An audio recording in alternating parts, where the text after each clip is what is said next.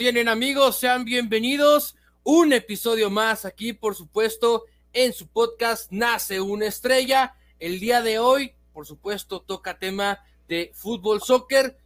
Eh, algunos eh, nos vestimos con la playera de México y otros vienen prácticamente en smoking y ad hoc a la situación, porque por supuesto, combinando con el fondo, seguramente no lo sabemos en una de esas si se voltea el buen Charlie, incluso podría traer el, el dorsal número 7 y con esa majestuosa playera de Portugal. Totalmente, y lo traigo, traigo el dorsal 7, aquí lo pueden ver, de Cristiano, porque como muchos sabrán, ya rompió su empate con Michel Platini como máximo goleador histórico de las Eurocopas, otra marca más para un tipo que se dedica año tras año, semana tras semana, a romper récords, a romper marcas, es incansable, es una bestia. Y hoy, por supuesto, le vamos a dedicar este programa a CR7 y también hablar un poco de lo que hizo Michel Platini cuando tenía esta marca. Sí, de acuerdo. Hoy eh, el, principal, eh, la principal idea es platicar un poco más sobre Cristiano Ronaldo, que bien comentas, ya se convirtió en el máximo goleador histórico de la Eurocopa. Y curioso eh, el, tema de Cristiano, ya fue campeón de este certamen y lo demostró de una manera distinta a la que generalmente los jugadores grandes lo hacen. Generalmente los jugadores grandes se levantan con la copa anotando el gol eh, de último momento, anotando el penal decisivo. Cristiano Ronaldo lo hizo con mucha categoría, con mucha actitud, saliendo eh, de manera prematura eh, en aquella final, pero demostrando el liderazgo que lo ha caracterizado ahí sí prácticamente toda la vida, siendo prácticamente el auxiliar del técnico en aquella final, porque lo que hizo Cristiano desde la banca también es digno de admirar y aquella gran selección de Portugal que bueno, ahora busca el bicampeonato. Se torna difícil, ya platicaremos un poco más adelante porque lo están escuchando esto eh, mientras se está estrenando este podcast, sigue habiendo partidos de la Eurocopa, algunos partidos ya se llevaron a cabo, pero eh, este certamen sigue y sigue y por supuesto eh, cualquiera puede ser campeón. No, totalmente de acuerdo. recordemos ese Euro 2016 cuando Portugal le pega a Francia en su propia casa, siendo la anfitriona. Y sí, Cristiano Ronaldo sale lesionado en esa final prematuramente en la primera parte, pero hace la labor de auxiliar técnico y es más, yo me atrevería a decir que desplaza a Fernando Santos y él se convierte en el estratega de Portugal, porque él los estaba alentando de una manera impresionante. Y finalmente Eder ser de ninguna forma figura de Portugal, termina por marcar el gol que le da a los lusos este primer título a nivel de selecciones en su historia. Pero Cristiano Ronaldo, a pesar de que no estaba en el campo en ese momento, sí siendo la figura protagonista siempre con ese gran liderazgo. Y a lo largo del torneo lo fue, porque hay que recordar que marca ese gol de cabeza contra Gales en las semifinales y también le da una asistencia, si no mal recuerdo, a Nani cuando mete el segundo tanto. Entonces, Cristiano Ronaldo apareciendo de una forma u otra, y esto es a mí lo que me encanta realmente de este jugador. No solo la calidad que tiene dentro del terreno de juego, que es evidente, no solo esa sangre fría para aparecer en los momentos importantes y definir partidos, pero también el liderazgo y el impulso que le enfoca a sus compañeros, ¿no? Creo que una selección portuguesa, sobre todo en ese 2016, que no hubiera imaginado que tenía el equipo para ganar una Eurocopa por el simple hecho de voltear a ver a Cristiano Ronaldo. Dijeron, ¿sabías qué? Sí lo podemos lograr. Si tenemos este tipo, ¿por qué no podemos conseguir un trofeo eh, a nivel de selecciones? Y bueno, con esto creo que podremos entrar de lleno. Antes de platicar todo lo que sucedió con, con Michel Platini, incluso el tema de la Eurocopa, pues que conozcamos un poco más todo lo que es el tema y el factor Cristiano Ronaldo. Yo voy a comentar esto, la gente que de repente nos ha seguido y que por supuesto eh, se acuerdan de aquel eh, episodio número dos. Yo soy fanático del Barcelona, yo soy más de, del Mesías, pero si algo le debo de reconocer a Cristiano es que nunca deja de trabajar.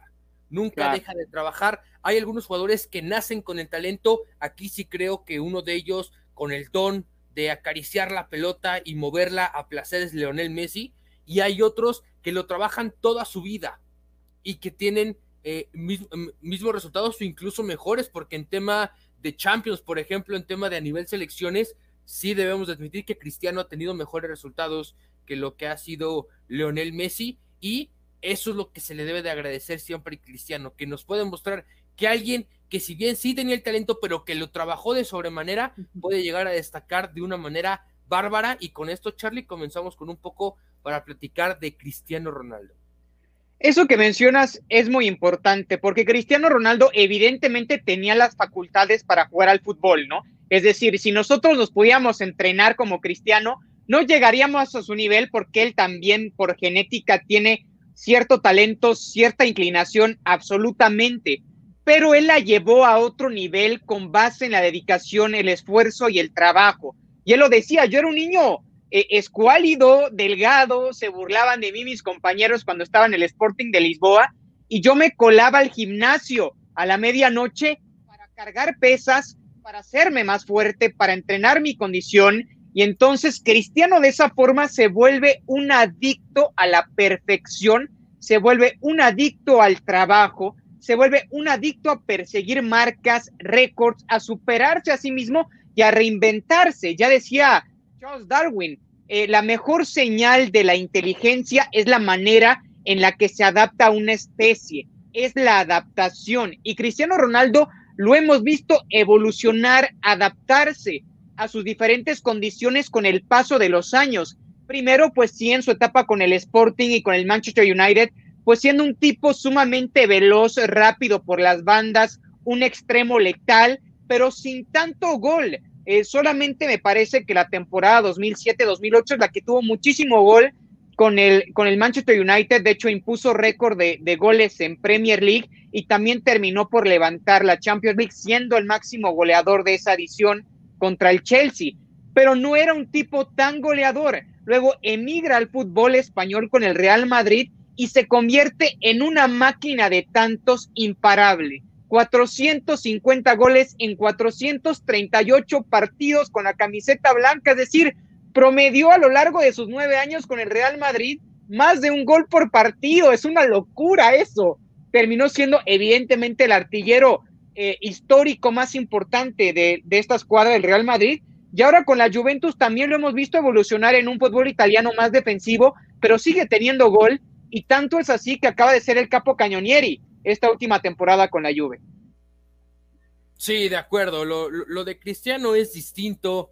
Eh, yo la verdad sí soy de, la idea de que por supuesto me agrada más Lionel Messi, pero si tienes a dos figuras tan increíbles, en vez de intentar compararlas respectivamente, porque nunca se van a poder comparar, todos tienen historias distintas, eh, hay, que saber disfrutarlas. Y lo de Cristiano es fantástico. Eh, saben que nosotros grabamos de repente el podcast un poco antes hace unos días fue el debut de, Portugal en esta Eurocopa. Iban 0-0 eh, hasta el minuto 85 y de alguna manera en menos de ocho minutos anotaron tres goles, dos de ellos por parte de Cristiano Ronaldo, uno de penal y el otro, la verdad es que con un temple y una calma, eh, quitándose al portero, e insisto, para que se los diga un barcelonista, imagínense la clase de gol que fue por parte de Cristiano. Y lo que dices, ¿no? Eh, un hombre que yo creo que aquí una, de mis frases favoritas en el deporte, y creo que se aplica en todos los niveles, desde los niños más chiquitos hasta los profesionales, es tu actitud, más que tu actitud, va a demostrar tu altitud. Y eso Cristiano lo predica cada día. Cada día, creo que incluso, Carlos, podremos darnos eh, un pequeño momento para irnos por otras líneas distintas a lo que es la carrera de Cristiano y el impacto que puede llegar, porque así como de repente aquí viene el agua, él llegó a conferencia de prensa, quitó dos botellas de Coca-Cola y dijo, Coca no, agua sí, y en ese momento, en ese momento, Coca-Cola cayeron sus acciones de una manera dramática, perdieron, si no me equivoco, cerca de cuatro mil millones de dólares solo por esa declaración de Cristiano Ronaldo. Entonces, solo para que la gente también entienda el contexto de lo que representa Cristiano Ronaldo para el mundo, para las marcas, para el fútbol y para los aficionados. No, totalmente. Primero es un tipo extremadamente congruente con quien es y con lo que predica y con lo que hace. sabemos que tiene un régimen alimenticio pues muy estricto para mantenerse siempre en la mejor forma física y también por supuesto atlética. Y sí quita eh, una bebida de cola eh, cuando estaba en la conferencia de prensa en esta Eurocopa y dice, no, tomen agua. Y en ese momento la acción de Coca-Cola empieza a caer. Y es que Cristiano Ronaldo hay que recordar que es el personaje, es la personalidad con más seguidores en redes sociales. O sea, los ojos que ven a Cristiano Ronaldo son millones y millones y millones y millones. Entonces, el impacto que puede tener una figura como esta dentro y fuera del campo es impresionante. Y yo creo que en la actualidad, evidentemente junto con Lionel Messi, pero creo que Cristiano Ronaldo siendo un tipo más mediático, un poquito, eh, pues también con un poco más de personalidad, hay que decirlo, creo que tiene hasta más impacto que la pulga. Y no estoy hablando de si es mejor o peor. Eh, esa comparación eh, a mí me parece de pronto absurda, como lo hemos mencionado. Yo creo que de verdad hay que disfrutar a ambos, dejándonos de comparación dentro del campo, porque los dos son maravillosos en lo que hacen fuera de él, yo creo que Cristiano Ronaldo sí es una figura más conocida y más mediática a lo largo del mundo. Y sí, o sea, es impresionante cómo con un gesto, cómo con una palabra, con una declaración, puede hacer que una empresa tan sólida, tan consolidada, pueda llegar a tener pérdidas multimillonarias, ¿no? Sí, e, e, e, es el, ahí yo, yo, yo lo llamaría el factor cristiano. Creo que de repente eh, lo, comentabas muy bien en esta trayectoria, por supuesto en el Sporting, era un buen jugador, estuvo eh, con el primer equipo como tal, estuvo dos años, porque estuvo un año antes con lo que es el Sporting B, donde solo tuvo este, dos apariciones. Después en el Sporting, más o menos ahí iba, eh, llega por supuesto el Manchester United, donde, es su, donde su carrera empieza a tomar un estilo con nada más y nada menos que uno de los mejores técnicos que hemos tenido en en el último, ¿qué puedo decir? Los últimos 40 años, como lo es sin problema. Ferguson. Eh, y después creo que siempre el Madrid ha necesitado de un personaje con esta clase de talento, pero además no solo el talento, creo que específicamente el Real Madrid necesita alguien con ese talento y con esta personalidad. O sea, creo que aquí sí el talento y la personalidad van de junto y Cristiano eh, creo que tal vez como en su momento de repente lo fue Hugo Sánchez con una personalidad en algunas situaciones eh, similar en, ciertas eh, situaciones. Creo que siempre el Madrid necesita a un jugador factor como lo de repente lo puede ser un Cristiano Ronaldo, brutal la cantidad de Champions que ganó. el día que yo creo que el mundo se puso a los pies de Cristiano Ronaldo, el día que hace esa fantástica magistral chilena en contra de la Juventus. Y ahí es donde de repente hablamos de los momentos importantes, ¿no? Tal vez no pudo hacer el gol definitivo en la Euro, que por supuesto la ganaron, que hizo una gran chamba a lo largo del torneo, pero no pudo estar como tal en la final siendo un protagonista dentro del terreno. Pero aquel día, cuando le ganan a la Juventus, fue un protagonista, se echa, se, se echa esa chilena impresionante. Incluso ese día termina siendo más recordado, creo, la declaración de que posiblemente se iba del Madrid que la misma chilena. Eh, Charlie, en esa parte, tú como, por supuesto, fanático de Cristiano Ronaldo, y que termina ahí ya aterrizando en la Juventus. La Juventus que si bien creo que el objetivo principal de esta Juve que se le ha negado, que lo ha intentado, que no hay duda de que lo ha intentado porque ya perdió en menos de una década una final de Champions contra el Barça y la otra la pierde en contra del Real Madrid. Llevaron a Cristiano para ganar la Champions, no lo ha logrado. La verdad es de que en esa parte Mr. Champions no lo ha logrado, pero sus números siguen siendo de miedo, ¿no? O sea, sigue anotando goles a su edad, porque hay que recordar que ya no es un jovenzuelo, ¿no? Tiene 36 años y aún así en cerca de 100 partidos, porque uno llega a los 100 partidos con la Juventus, lleva 97, ha anotado 81 goles poco menos de un gol en promedio por juego a un impresionante para alguien de su estilo, de su categoría, algo eh, formidable, ¿no? Entonces, quizá ahí, digamos que el único asterisco que tiene con, con el equipo de, de, la Juventus es que no han logrado levantar la orejona, pero si sabemos que alguien se puede proponer metas y lo puede lograr, es, ese es, por su apodo, el buen CR7. No, totalmente. Remontándome un poco a la chilena que mencionas, ahí es la clara señal de perseverancia, porque ese gol lo había buscado durante mucho tiempo y lo había intentado muchas veces y no le había salido. Y ese día, en un escenario tan importante como eran los cuartos de final contra la Juventus en el Juventus Stadium, se elevó y batió a Gianluigi Buffon, lo dejó prácticamente parado después de orquestar una chilena memorable. El público de la Juventus se levantó y le empezó a aplaudir eh, porque habían visto una maravilla por parte de CR7. Y sí, yo creo que ahí fue también eh, el primer paso de enamoramiento que llegó a tener Cristiano con este equipo de la Juventus de la Vecchia Señora.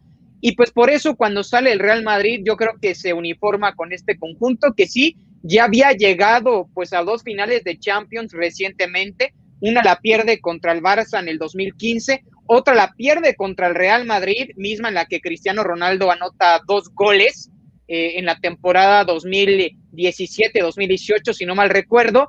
Y pues bueno, ha, terminado por llegar a este conjunto de Turín, en el que no ha podido conquistar la Champions, que sabemos que es su torneo predilecto, pero yo también creo que ha sido mucha falta de un técnico experimentado, porque sí tuvo Allegri, pero terminaron por correrlo. Llega Sarri y después Pirlo. Ahora ya regresa Allegri, pero creo que ese paso con Sarri y con Pirlo fue un poco trompicado porque no tenían, me parece, la personalidad de llevar un conjunto ganador de la Juventus encabezado por Cristiano. Entonces, yo creo que el menos culpable es Cristiano, aunque evidentemente siendo la figura, pues mucho se le atribuye a él de decir, bueno, es que lo trajeron para ganar la Champions, no para ganar la Serie A, porque ya la habían ganado en nueve temporadas de manera consecutivas, y lo entiendo, lo entiendo perfectamente, es el precio que también conlleva el ser la gran figura de un equipo, pero creo que Cristiano, equipo en el que ha estado, conjunto en el que ha, en el que se ha uniformado,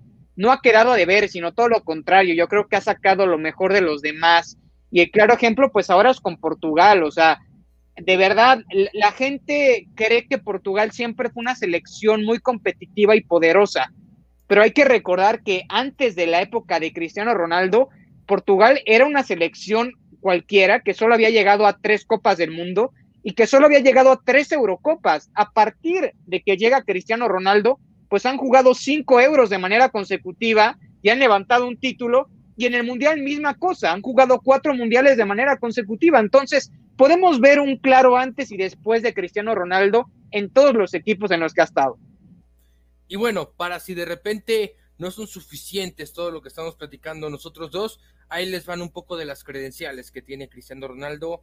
Eh, por algo se le apoda Mr. Champions, tiene cinco Champions League, cinco orejonas, una Eurocopa, dos ligas de España, dos ligas de Italia, tres ligas de Inglaterra, que en este caso son la Serie A y la Premier League respectivamente, una UEFA Nations League, dos Copas del Rey, una Copa eh, inglesa, una Copa de Inglaterra, dos Supercopas de Europa, dos eh, Supercopas de Inglaterra, y bueno, la verdad es de que me pasaría aquí dando todos los, los detalles, cuatro mundiales de clubes, eh, una Copa italiana y cinco balones de oro. Claro. No, totalmente. Aquí el balón de oro, ojo, es lo único que ha ganado de individual, pero que se le da al mejor jugador del año. Sí, sí, junto con también los premios de la UEFA, que me parece tiene tres o cuatro. Pero sí, las marcas de Cristiano son impresionantes, hablando también de más números, pues es el máximo goleador en la historia del Real Madrid. O sea, para muchos es el club más grande de la historia, y hay que decirlo, ¿no? O sea, fuera de los colores, la historia que representa el club merengue es, yo creo que la más importante del fútbol, y Cristiano Ronaldo, pues es el máximo goleador de la institución, y lo logró en tan solo nueve años. En nueve años anotó 450 goles y levantó cuatro Champions con esta institución. Ya mencionaba cinco Champions totales, contando la que consiguió con el Manchester United. Y pues también es el máximo goleador histórico del fútbol. De hecho, hace algunos meses supera a Pelé, supera a Joseph Bican y se convierte en el máximo goleador histórico del fútbol, del fútbol en general, ¿no? En cuanto a goles oficiales, muchos decían, no, los mil goles de Pelé, con todo respeto, pero los mil goles de Pelé son contabilizando los que, los que anotó en el recreo, los que anotó en la prepa, en la reta, en el Fut 7. en cuanto a goles oficiales, goles que realmente cuentan, Cristiano Ronaldo ya es el máximo goleador histórico del fútbol. También es el máximo goleador histórico de la Champions League, que me parece es el torneo más importante a nivel de clubes en el mundo. Tiene 135 goles y antes el récord lo tenía Raúl con 71. O sea, de 71 Cristiano lo ha llevado a 135 goles. Y bueno, Lionel Messi también está muy cerca de él en segundo sitio. Pero lo que ha hecho Cristiano es sensacional y con la selección portuguesa de igual forma. Eh, antes el récord lo tenía Pauleta, me parece, de, goles con la selección portuguesa, creo que eran 47. Pues Cristiano Ronaldo ya lleva 106 con Portugal y está tan solo tres goles de Ali Day, este iraní, de ser el máximo goleador también a nivel de selecciones histórico. Entonces, en cuanto a marcas, en cuanto a récords, no tienes que ver a otro lado, está la imagen de Cristiano Ronaldo siempre al frente, ya lo decía, yo no persigo las marcas, las marcas me persiguen a mí y es la verdad, ¿no? Sí, de acuerdo, y justo eh, de repente decíamos esta parte de la comparativa, quizá lo que vamos a hacer ahorita no es como tal un tema comparativo, son más bien los datos que de repente llevó a cabo Cristiano Ronaldo. Ya mencionaba, por supuesto, el buen Carlos, ¿no? Aquí lo tienen para los que nos están siguiendo a través de un streaming en la parte del video. Eh, pues en el 2021 Cristiano se convirtió en el máximo goleador en la historia del fútbol. Eh, con 106 goles, Cristiano es el segundo máximo goleador en selecciones nacionales. Y también otro dato que nos compartía Charlie es que se encuentra tres goles del iraní Ali Deli, que logró 109. Eh, Incluso, no, yo me atrevería a decir que podría lograrlo en esta misma Eurocopa, eh, superar ese récord. Pero un récord que ya superó, porque tenía un empate, es con nada más y nada menos que otro histórico del fútbol, otro histórico que ha portado eh, una, una camiseta que por supuesto Cristiano ya conoce bien, la de la Juventus, y es el, por supuesto, futbolista Michel Platini, que eh, pues para muchos, como de repente mencionamos en algunos deportes, cuando se mencionan eh, jugadores de esta talla que ya son catalogados como leyendas, porque Cristiano es, es más bien una estrella y que en algún momento se va a convertir en una leyenda cuando se retire, pues bueno, eh, al mencionar a Michel Platini, hay que ponerse de pie también al momento de estar hablando de esta gran categoría que tiene cada uno de estos jugadores y que Cristiano ya pudo superar ahora sí el récord que tanto perseguía y que pertenecía a Michel Platini. Sí, de acuerdo. Michel Platini consiguió nueve goles y los nueve los consiguió en esa Euro de 1984 realizada en Francia, cuando Francia también se corona contra España en la final. Entonces, esa es la gran valía que tenía para mí la marca de Michel Platini, que los nueve goles los, los anotó en una sola edición. No necesitó tantas como Cristiano Ronaldo para imponer este récord, imponer esta cifra. Lo logró en la Euro del 84, que fue la única que jugó, pero hombre, creo que fue su torneo internacional, sin lugar a dudas, más importante, porque consigue esta marca y porque también se corona con la selección francesa. Luego también tiene una gran actuación en el Mundial de México 86, donde Francia termina como tercer sitio, pero sin duda alguna, a nivel internacional y con su selección, me parece que el torneo eh, más recordado de Michel Platini es este de 1984, de la Euro, donde sin lugar a dudas fue la figura central. Ahora, creo que la gran valía que tiene Cristiano es que pues también ha jugado cinco Eurocopas, ¿no? Eso habla de un nivel de constancia importante, siendo siempre la figura. De hecho, también se convirtió, eh, después de disputar este partido contra Hungría, pues en el único jugador que ha disputado cinco Eurocopas, otra marca que tiene Cristiano Ronaldo. Entonces, no solo es la de goles, sino también la de apariciones en la Eurocopa. Y pues bueno, eh, no hay nada más que decir de este tipo que de verdad solo necesita tres oportunidades de gol para marcar dos tantos. Es una máquina con una eficiencia impresionante. Sí, de acuerdo. O sea, la verdad es de que hablar de estos dos cracks, eh, por supuesto, eh, el tema de, Platini, que ya después, por supuesto, incursionó en el mismo fútbol, pero de otra manera, pues Platini la verdad es de que sí es considerado como uno de los mejores jugadores de todos los tiempos. Eh, mucho por su técnica al momento de poder hacer los pases, incluso eh, también está ahí catalogado en, en, si no me equivoco, en el top 10 de, los mejores centrocampistas ofensivos que ha tenido el fútbol, una gran especialidad, por supuesto, eh, en el tema eh, precisamente de tiros libres, de penales, entonces, bueno, todo eso de alguna manera lo, lo ayudó a posicionarse lo que hoy en día pues es el gran Michel Platini, ¿no? Y que llegue Cristiano a superar esta clase de récords, que es eso nos debe de quedar claro siempre, no sabemos cuándo va a suceder, pero los récords están para romperse y en algún momento quizá no nos toque a nosotros, quizás sea en 100, en 200 años, no lo sabemos, o quizás será en 5 años cuando Mbappé de repente se monte en este monstruo que es Francia hoy en día y que destruya a cualquier equipo y se van a romper estos récords de Cristiano Ronaldo y se van a romper los récords de Messi y se van a romper toda la cantidad de récords porque para eso están los récords, para romperse. Pero hoy en día alguien que se ha encargado de revolucionar, creo yo, la forma de romper los récords es Cristiano Ronaldo, porque como bien lo dices y me gusta esa frase, yo no persigo las marcas, las marcas me persiguen a mí y eso es lo que ha hecho este hombre, creo que muy bien creo que lo ha hecho de maravilla y sería algo de resaltar, por supuesto, lo que hizo o lo que está haciendo aún Cristiano Ronaldo, que creo que le queda eh, aún bastante tiempo, ¿eh? o sea, quizá no sé qué tanto al máximo nivel, pero creo que es una figura pública que, le, que, que nos va a dar del fútbol por lo menos los próximos cinco años. Quizá en algún momento será más fácil para nosotros tenerlo de este lado del charco, quizá en algún equipo de la MLS que le pague todo lo que Cristiano quiera, prácticamente con el cheque en blanco, me atrevería a, decirlo, que le, que le ponga la, la, cantidad que quiera.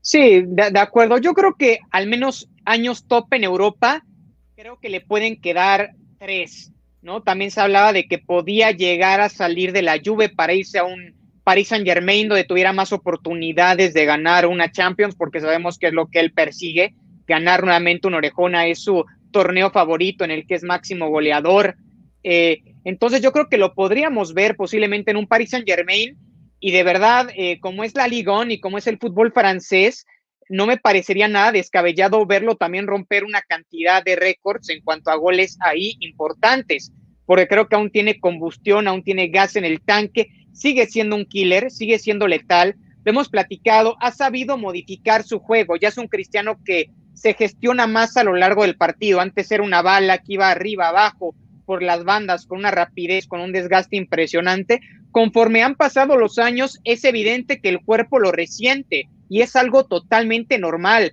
Pero yo creo que no hemos visto nunca en la historia del fútbol a un futbolista de 36 años al nivel de Cristiano. A los 36 años, Pelé ya estaba prácticamente retirado. Maradona también. Zidane de igual forma. Cruyff estaba creo que jugando en segunda división de Holanda. Es decir, las grandes figuras, los que son considerados los dioses del fútbol a los 35 años ya no existían, al menos en un nivel competitivo como el de Cristiano. Cristiano sigue en primera plana, sigue en uno de los mejores equipos del mundo como es la Juve, sigue anotando goles porque acaba de ser capo cañonieri, sigue apareciendo con su selección nacional, ahora rompiendo marca en la Eurocopa. Entonces, creo que Cristiano al menos tenemos para tres años más en un nivel top y posteriormente puede ser que llegue a la MLS para crecer aún más su imagen, porque él también ha hablado de que le gusta mucho Hollywood y que le gustaría aparecer en películas. Y creo que también con la personalidad que tiene, eh, no me parecería descabellado verlo de pronto ya en la parte cinematográfica en un momento.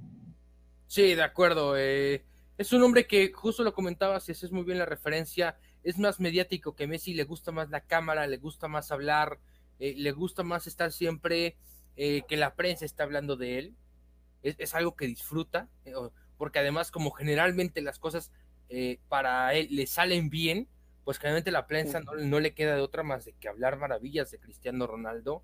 Y bueno, sí, yo también creo que, yo creo que dos años le quedan así a un tope eh, extraordinario. creo que los va a aprovechar.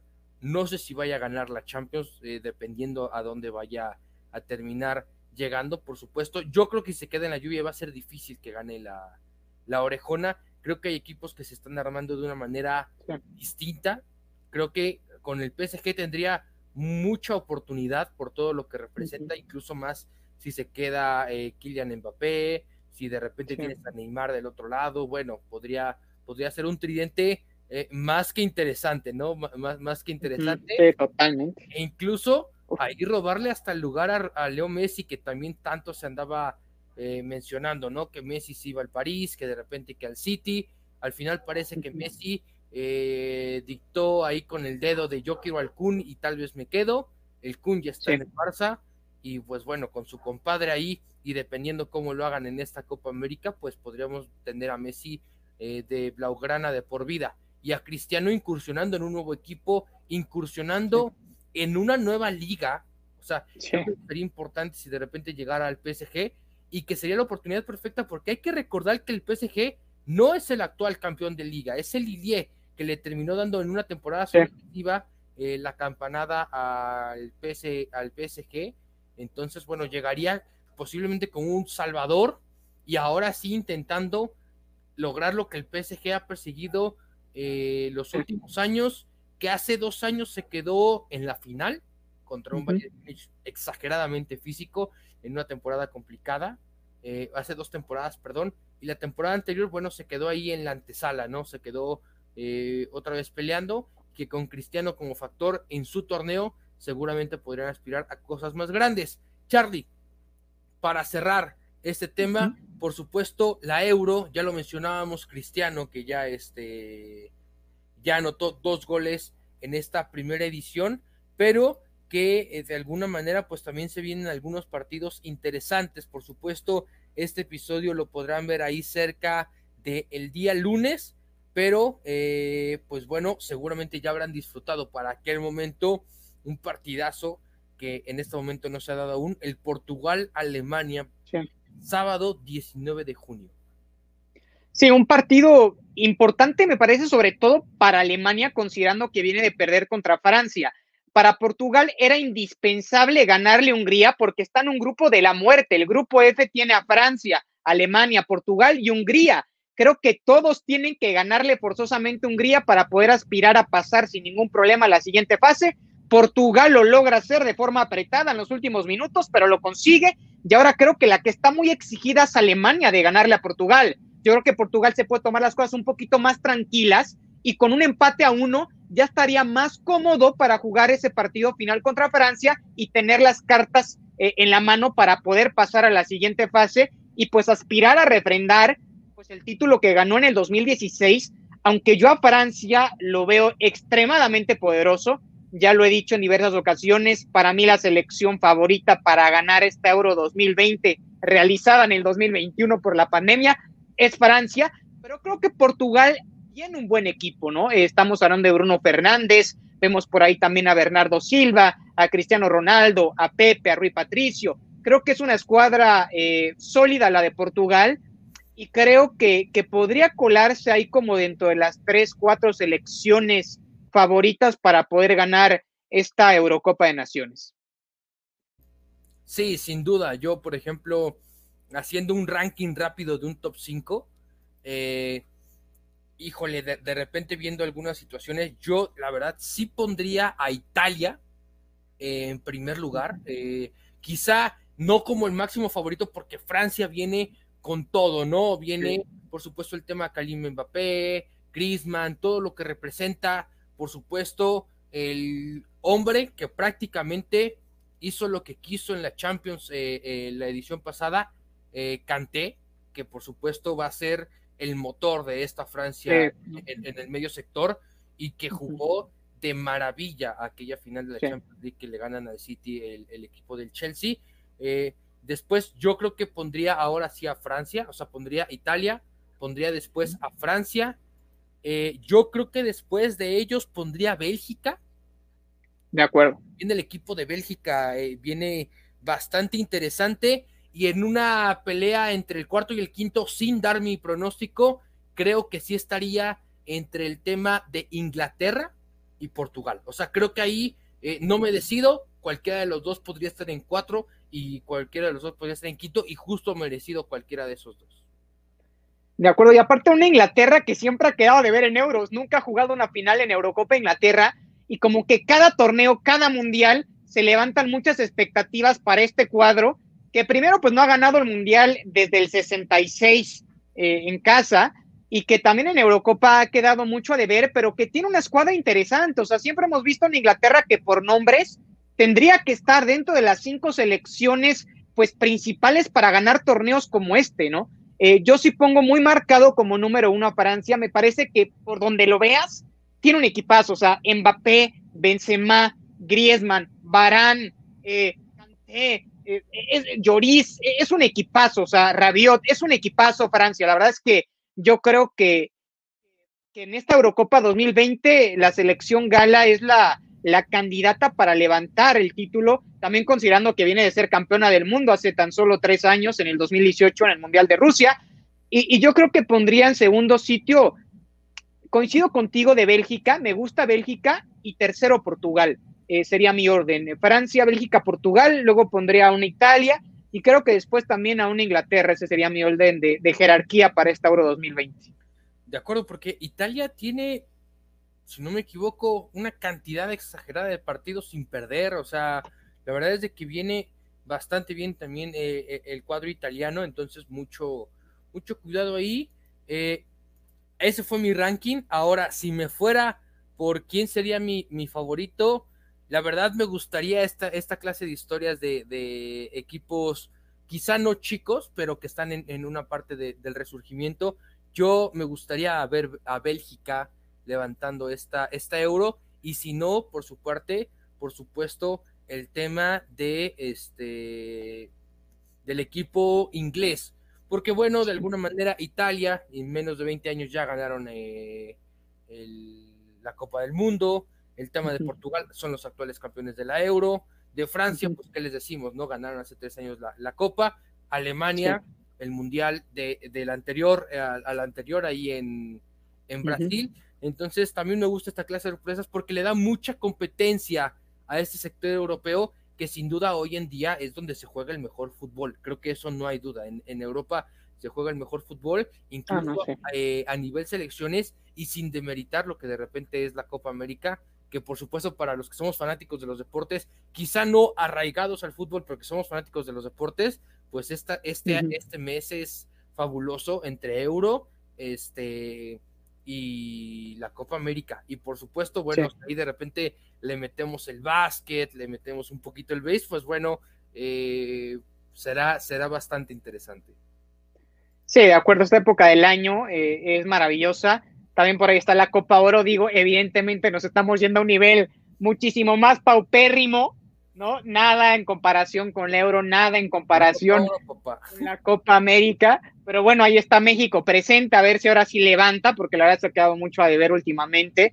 Pero si en el tema del euro, me parece, Enrique, que hasta se podría decir, no estoy hablando de que sea más importante, pero se puede argumentar que en cuanto a nivel de fútbol es mayor en el mismo mundial, porque en el mundial de pronto vemos selecciones pues más inferiores, pero que por sus confederaciones clasifican, evidentemente, pero en la Euro me parece que estamos en la meca del fútbol de primer nivel. Entonces, los partidos suelen ser muy atractivos y el nivel de competición también extremadamente grande. Entonces, eh, sin duda alguna, la Eurocopa siempre es un deleite de ver. Es uno de los torneos, para mi gusto, favoritos que existen a nivel deportivo en el mundo. Y pues bueno, vamos a ver eh, quién termina por levantar este torneo, quién termina por levantar ahora esta edición de la, Eurocopa que también, por cierto, pues Alemania ya se despide de Joachim Löw, ¿no? Ya Hansi Flick va a tomar las riendas del equipo teutón, así que es el de last ride, si lo podemos hablar como en términos de Michael Jordan, de Joachim Löw con la selección teutona.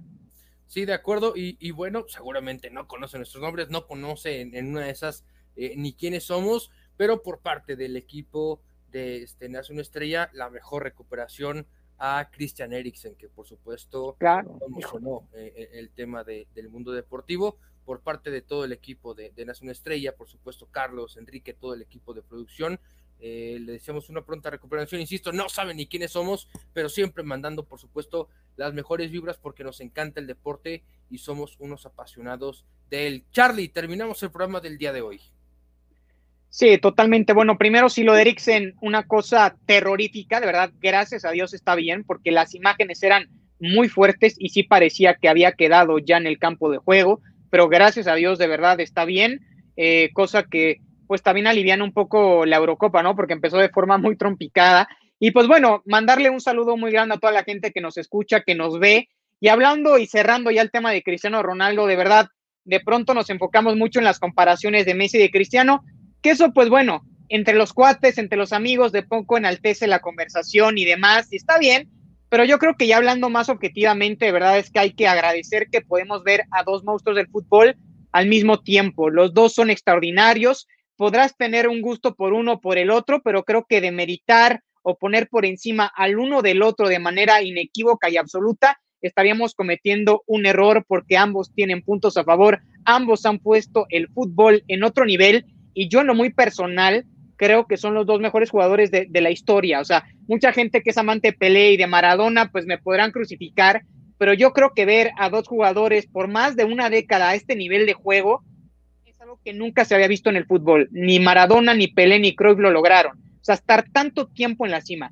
Y Cristiano y Messi lo han logrado. Entonces hay que disfrutar. Esperemos que este euro para Cristiano, siendo yo un amante de CR7, sea bastante buena para él y para la selección portuguesa. Y bueno, Enrique, pues te mando un abrazo muy fuerte. Eh, esperando la siguiente edición de Nace, una estrella que seguramente también estará de mega lujo. Así que suscríbanse, denle like, compartan el contenido. De acuerdo, y bueno, pues si ya estamos mandando eh, buenas suertes, pues también ahí para la selección argentina, que por favor se le haga al fin a Leonel Messi ganarla, creo que le harían bastante bien en la parte anímica y que haría que la siguiente temporada fuera con todo y quedándose en este Barcelona. Nos despedimos. Eh, Carlos, rápidamente tus redes sociales. Redes sociales, Instagram, Twitter, Gómez Chico 7 y me pueden seguir con mucho gusto. Y pues bueno, nos vemos la próxima edición. Nos vemos la próxima edición, arroba coach bajo novelo, ya lo saben. Mándenos un mensaje ahí a través del este del canal de YouTube. Ya estaremos eh, en breve anunciándoles cuando abriremos las demás plataformas. Mientras por ahí pueden comentarnos eh, de qué les gustaría que habláramos en especial. Eh, les podemos tener ya un pequeño adelanto. La próxima semana estaremos hablando ahí de, de, un tema más este automovilístico. Tampoco les vamos a adelantar todo. Es como el pequeño teaser que les vamos a dar el día de hoy para que estén preparados y que vayan encendiendo prácticamente los motores para eh, estar listos en el episodio que sería, si no me equivoco, ya el 7, Charlie, que grabaremos en esta ocasión. Este es el 6, les agradecemos muchísimo y bueno, como siempre, el día de hoy solo le faltó gritar a Carly Sue. Nace una estrella. Buenas noches.